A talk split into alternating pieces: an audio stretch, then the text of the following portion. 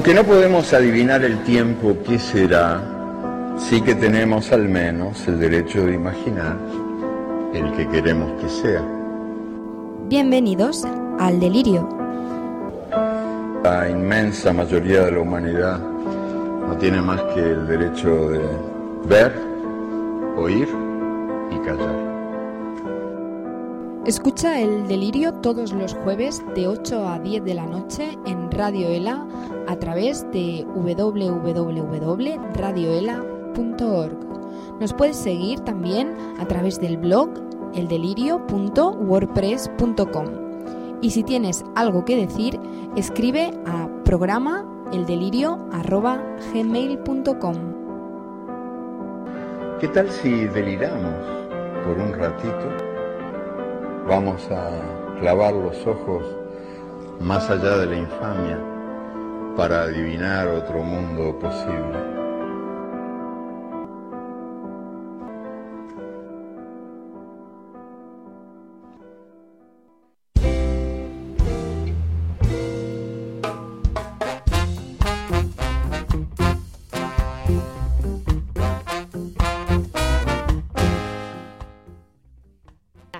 Bienvenidas y bienvenidos a un jueves más en El Delirio. Hoy nos hemos adelantado un poco, antes de que fueran las siete y media. Hemos comenzado ya la, emisión de, la edición de hoy porque tenemos un programa bastante cargado de, contenidos y tenemos varias entrevistas que, hacer, varias conexiones que esperamos todas funcionen bien. Ya sabemos cómo es esto de las, las, emisoras libres, que lo de libres de problemas no siempre, no siempre se cumple. Y bueno, tenemos que recordaros también que aunque en la cuña se dice que, es de ocho y media a diez y media el programa, este año estamos un poco perezosas y lo estamos haciendo de siete y media a ocho y media. Adelantamos un poco el horario en la tarde, esperamos poder cambiar pronto la cuña, sé que lo prometemos cada tarde, pero bueno, nosotras seguimos con la fiebre, con la firme, firme, intención, perdón, de, de seguir adelante con este cambio. Y bueno, pues eh, como os digo, el día de hoy está bastante cargadito. Eh, hablaremos, como no, de los recortes, de, los recortes en educación y sanidad principalmente. Para ello hablaremos con, con la plataforma, bueno, con la Federación de asociaciones en defensa de la sanidad pública y también conectaremos con la manifestación que está teniendo lugar ahora mismo en la calle Atocha de, la mano de, los estudiantes de toda la comunidad universitaria que se ha lanzado a las calles en todo el estado.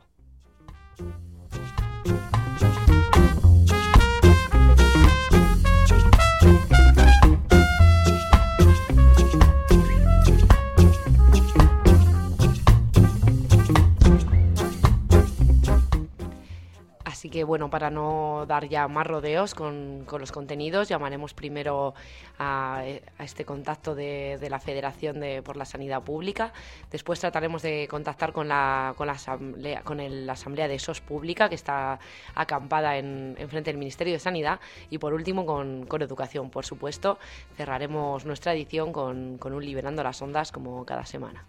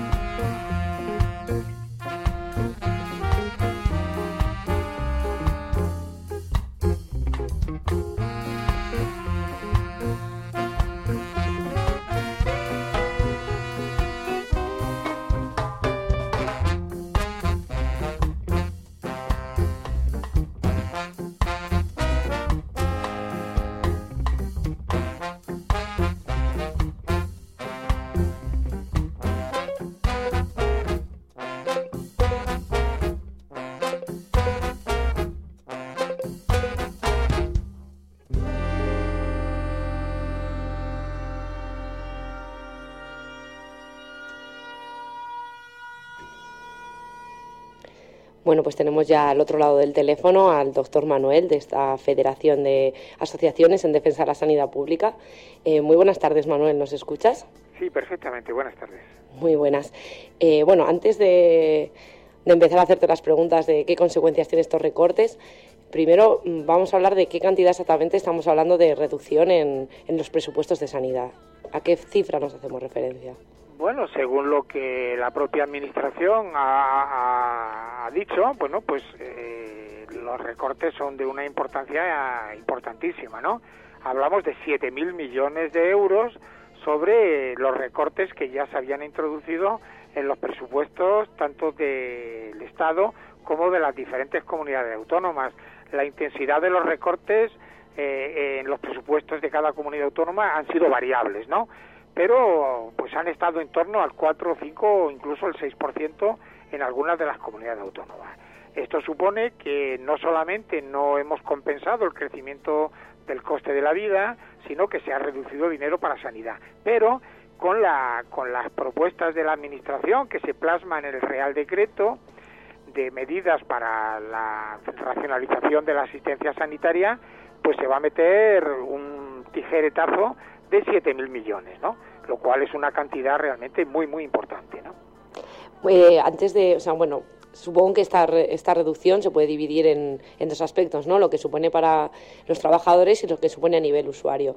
Hablando primero a nivel de usuario, ¿no? Eh, el, en cómo, cómo va a afectar a, la gente que, que, que, utiliza la sanidad pública. ¿El copago se va, se va a instalar en todas las comunidades autónomas?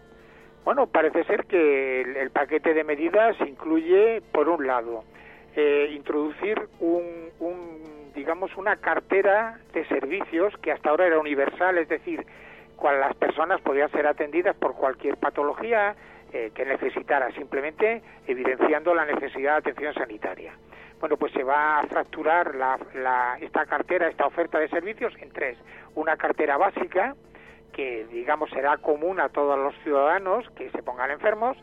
En segundo lugar estaría una cartera suplementaria en la que serían fármacos que en estos momentos pues los pensionistas deberían de empezar a pagar en un porcentaje determinado. Se subiría también el precio de los medicamentos a las personas del régimen general hasta el 50% del coste del medicamento. También debería de pagar los usuarios las prótesis quirúrgica, las prótesis que necesitaran las diferentes intervenciones a las que fueran sometidos, las sillas de rueda, los bastones, la alimentación parenteral, en fin, todo ese conjunto de, medidas que palían las consecuencias de la enfermedad, ¿no? Eso también debería ser pagado por los usuarios y luego, por último, estaría una tercera cartera que sería la complementaria en la que disponiendo de la disponibilidad y la voluntad de cada comunidad autónoma, pues habría una oferta diferenciada, ¿no? Esto supone que, se producirían diferencias eh, por nivel económico, se supone que los sectores económicamente más necesitados tendrían que pagar no solamente las medicinas, sino las prótesis, las sillas de rueda, el transporte sanitario, y todo esto supondría una tremenda eh, coste económico que yo creo que impediría a estas personas, que normalmente suelen ser de presupuesto bajo, porque las personas que necesitan una prótesis, la necesita que, las personas que necesitan una ambulancia para ir a, a, rehabilitación o a una consulta especializada, son personas que son mayores de 65 años, tienen enfermedades graves y graves discapacidades y por tanto tienen un nivel de ingreso muy limitado entonces, bueno, pues supondría una tremenda carga que limitaría su acceso a los servicios de salud. Y bueno, pues eh, esto sería, digamos, a grandes rasgos y bueno, y también se paraliza la ley de dependencia. La ley de dependencia que ha quedado a medio, a medio desarrollarse porque los grandes dependientes sí que han, se han incorporado a la misma, pero en este año pues quedaban incorporar las personas con patologías menos importantes, pero que tienen grandes discapacidades y que necesitan ayuda. Eh, bueno, hablabas de, las personas que tienen menos recursos económicos y, bueno, quizá también por, por mi situación personal, ¿no? Un tema de los que más me, me preocupa respecto a, esta, a, estos recortes es el, es el caso de los parados y, sobre todo, de los jóvenes parados, ¿no? ¿Qué ocurre con, con esta gente que no, que no cotiza respecto a la sanidad? Claro, es que cuando se dice que, bueno, que los pensionistas, los pensionistas ganan muy poco en este país, ganan 750, eh, 750 euros al mes y que el 75% gana menos de 1.000 euros, eh, son sueldos muy bajos. Pero cuidado, en estos momentos tenemos un 25% de población en edad de trabajar en paro y es un montón de gente.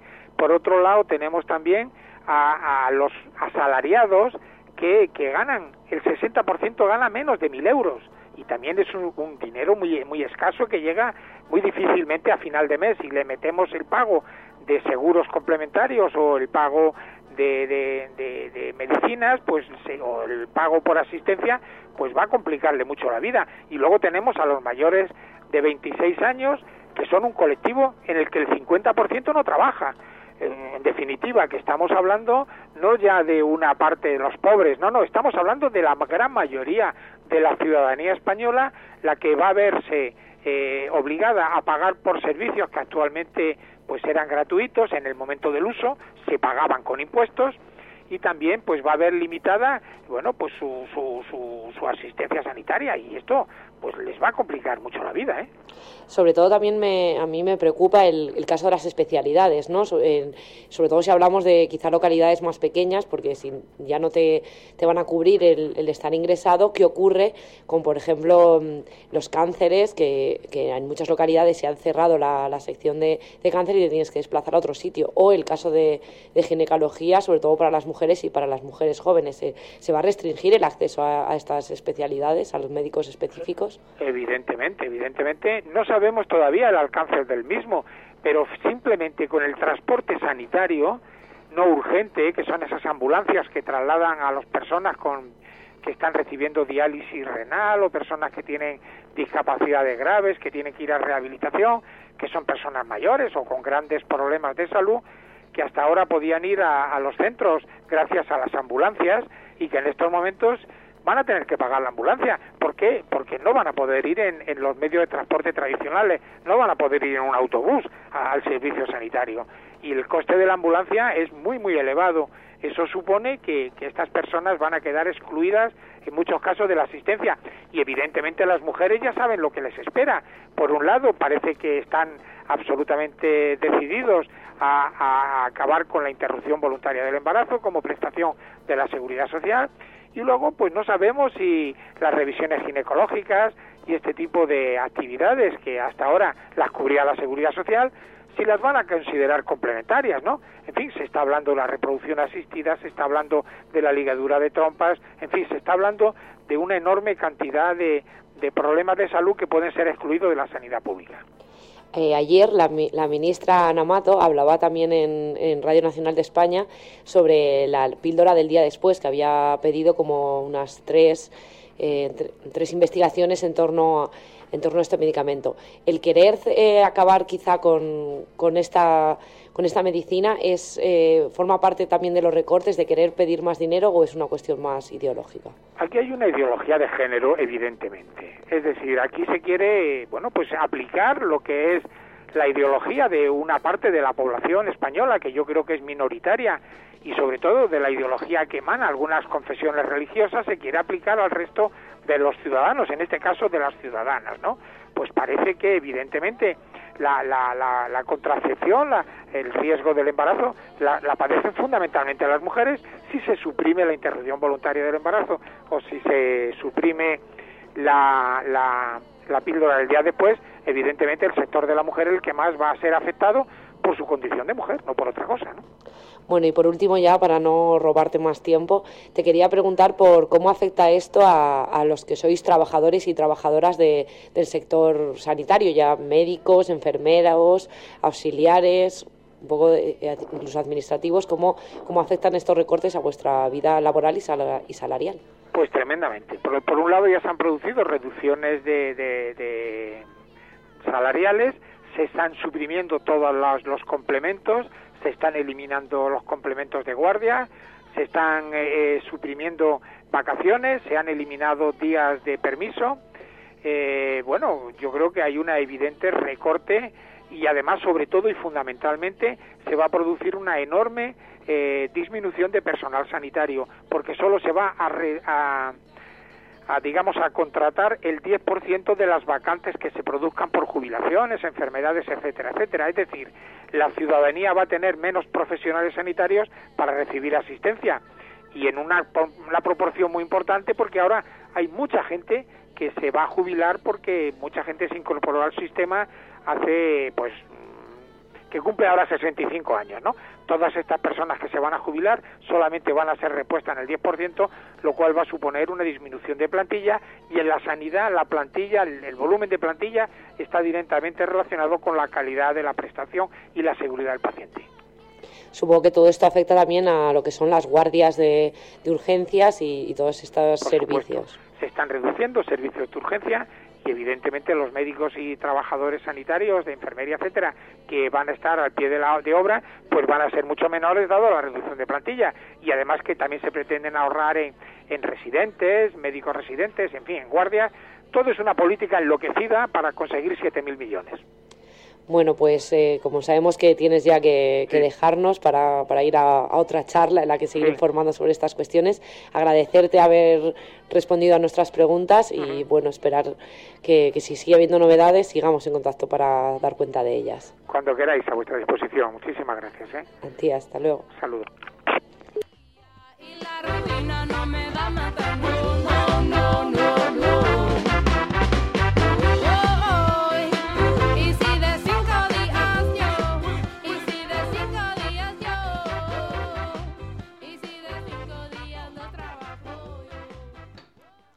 Bueno, pues teníamos así la, entrevista con el doctor Manuel, que nos ha explicado bastante bien estos, en qué van a consistir, todos estos recortes, sobre cómo afectaban a, los trabajadores y las trabajadoras del sector sanitario.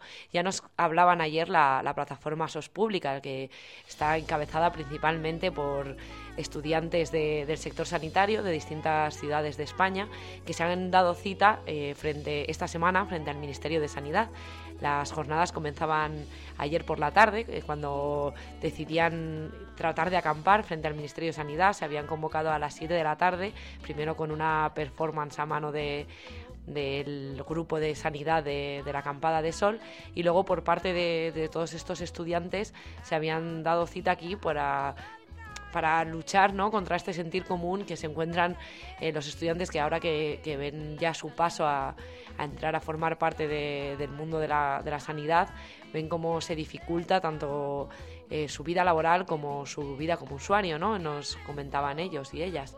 Eh, las jornadas al final no pudieron llevarse a cabo como ellos pretendían, no pudieron quedarse acampadas, ya que, bueno, las celebraciones de, por el Atlético de, Madrid, que había ganado su título europeo. Eh, había, dejó un ambiente un tanto hostil, por así decirlo, ¿no? para quedarse acampados enfrente del Ministerio de Sanidad, justo al lado de, de Neptuno, donde después hubo toda esta locura que bueno, parece increíble que estando las cosas como están, celebremos más un partido que, unos recortes, ¿no? Pero bueno, aquí cada uno y cada una es libre de dedicar sus tardes a lo que buenamente decide. Pero eh, hoy se daban cita de nuevo, desde las 10 de la mañana estaban ahí reunidos eh, otra vez en el Ministerio de Sanidad eh, para dar charlas informativas sobre los recortes en sanidad, sobre eh, las diferencias entre una sanidad pública y una privada, un poco tratando de acercar los entresijos mm, que quizás los usuarios, los simples usuarios no, no damos cuenta, ¿no? Y bueno, vamos a, escuchar lo que nos comentaban ya ayer por la noche estos estudiantes de medicina que, que van a quedarse acampados en el Ministerio de Sanidad hasta el día 12 por la mañana.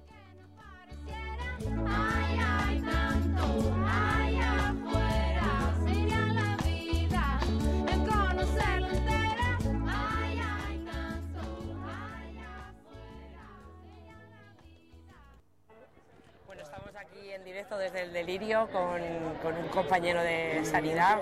Hola Carlos. Buenas tardes. Estamos aquí justo en, plena asamblea que va a comenzar aquí, frente del Ministerio de Sanidad.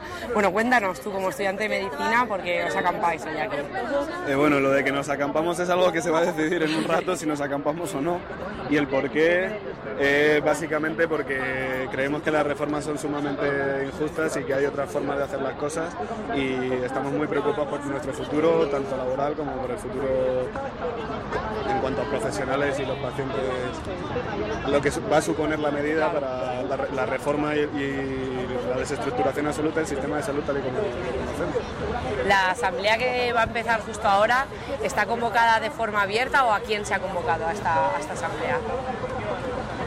Está convocada de forma abierta, todo el que quiera puede venir a, sumarse a esta protesta porque al fin y al cabo, si no son estudiantes de medicina, son pacientes o futuros pacientes o gente que va a necesitar el sistema sanitario.